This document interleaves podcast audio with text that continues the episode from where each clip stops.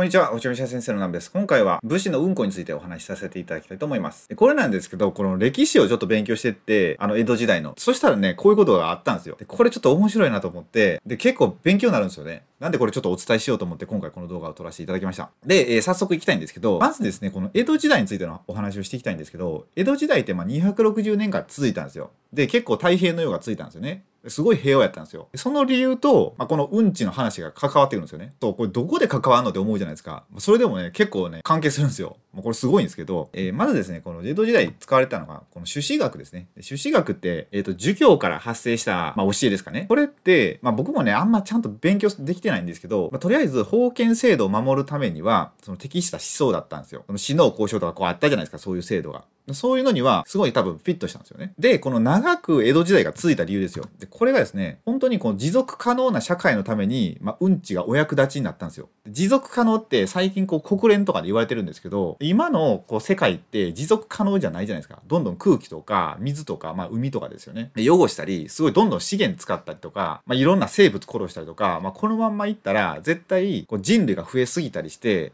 まあ、持続可能ではないなっていう、まあ、そういった今世界のそういう構造だと思うんですよ。で、これがですね、この、まずこの貧富の差みたいなとかお話していこうかなと思うんですけど、このお金を持ってなくても、まあ、うんちがですね、家賃になったんですよ。で、これ意味わかんないんですけど、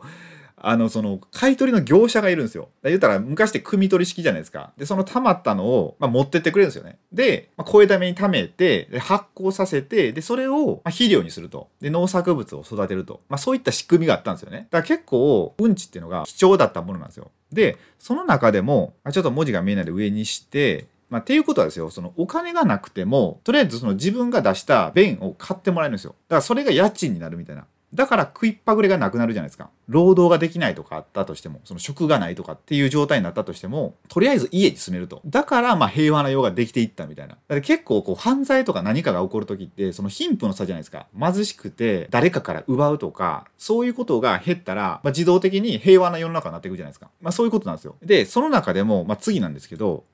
この武士とか公家とかその大商人すごい商人でお金持ちの人いるじゃないですか。でそういう人たちってまあ基本的にいいもの食べますよね。その武士の中でもやっぱその貧しい武士とかいますけど、まあ、ある程度の位についてる武士とかってやっぱいいもの食べるわけですよ。でいいものを食べたからそのうんちはいいものだろうってなって それで高額で買い取ってもらえるみたいな。これすごくないですか？本当に。ちゃんとまあお金っていうかまあもらえるわけですよ。そう、こういう感じで、まあ、社会が回っていったわけですよ。だからこの、この武士とか公家とかが高額で買い取りっていうよりも、そのお金を持ってない人でも生活できるようにしてやったっていうのが、まあ、すごいシステムだなと思って。だって平和になるし、その下水道とかなくても、まあいいわけじゃないですか。そういう業者さんがいて、まあそれをまあ横流しというか、ちゃんと肥料としてその農家さんに渡していくと。で、それで育った農作物っていうのが、まあ、ちゃんと実ったりとか美味しくなるっていうので、全く無駄がないですよね、すべてに。だってヨーロッパとかって、まあ、これね、本当は違う動画でもうちょっとね、喋りたいんですけど、詳しく。その、こういうシステムじゃなかったんですよ。この、この時代って、えっとね、イギリスとかで、江戸時代の中期か後期ぐらいって、確か産業革命があるんですよ、イギリスって。その時って、もううんちだらけやったらしいですからね、道とか。で、上から降ってくるんですよ、うんちが。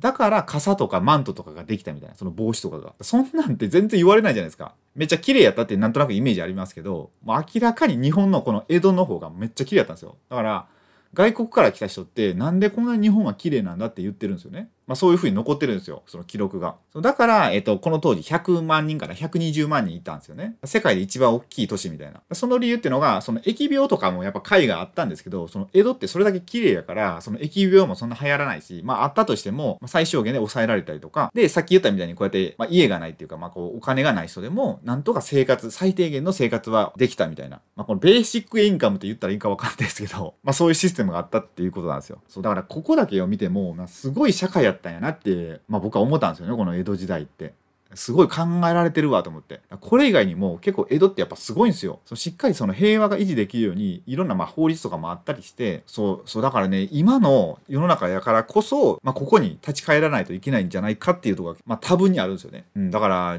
この260年もまあ平和な世の中続くってないじゃないですか。まあその、その最後の方はまあ明治維新とかいろんなことがあって、まあごたごたしてたかもしれないですけど、でもまあ200年以上平和な都市を維持できるっていうのは、まあ世界を見てもこの江戸だけあったんですよ。そういった理由がまあここにあるってことですね。まあここにあるというか、まあうんちがその一環を担ってたわけですよ。そう、まあちょっと汚い話ですけど、まあそういうね、歴史があるっていうことで、まあちょっと今回はね、動画にさせていただきました。で、最後にですね、これちょっともううんちの話ばかりで申し訳ないんですけど、キムチの起源をたどると、まあこれもまたうんちにたどり着くみたいなね、ことがあるんですよ。これを言ったら、韓国の方ちょっと怒るんじゃないかってなるんですけど、そう、これね、まあ前にちょっと勉強したんですよ。どうやってキムチができていったかみたいな。まあこれね、ちょっと今日言おうと思ったんですけど、ちょっとやっぱりやめましょうかね。なんかあんま汚い話ばっかするともあれなんで。なんでまたこれもし、なんか知りたいなって方いらっしゃったら、あのコメント欄に何か書いていただいて、キムチとうんちの関係何なんですかみたいな。まあそれでもし反応があったら、まあまたね、動画を撮らせていただこうかなと思います。はい。って感じで今回の動画はこれで終わりたいと思います。まあ、今回の動画はこの江戸時代のちょっと裏の歴史みたいな、まあ、裏っていうのか何なのか分かんないですけど、まあ、あんまね皆さんが知らないような歴史かなと思ったんですけどでこういったところに、ますごい学びがあると思うんですよ。まあ、なんでその江戸時代を反映したとか、まあ、そういったことの学びもなるし、まあ、今にもね、まあ、これが活かせれるかどうかは分かんないですけど、まあ、何かヒントにして、まあ、いい日本にしていくきっかけになるかもしれないんで、まあ、今後もねこういったことはお話しさせていただこうと思うので、まあ、まだねチャンネル登録されていない方いらっしゃったらよろしかったらチャンネル登録をお願いいたします。それでは最後までご視聴いただきありがとうございました。